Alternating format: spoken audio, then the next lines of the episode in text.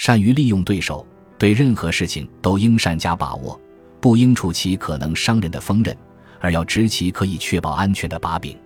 此理尤其适用于竞技较力的时候。智者得益于对手多似蠢人，受教于朋友。怨敌常常有助于清除被亲朋视为畏途的烦难。很多人之所以能够成就伟业，要归功于自己的对头。奉承比憎恨更为凶险，因为憎恨能够有效的让人弥补被奉承掩饰了的缺漏。聪明人会将冷眼当成比怜爱更为忠实的镜子，以消弭或改正自己的缺点。一个人在面对竞争对手或殊死仇敌的时候，其戒备之心必定大增。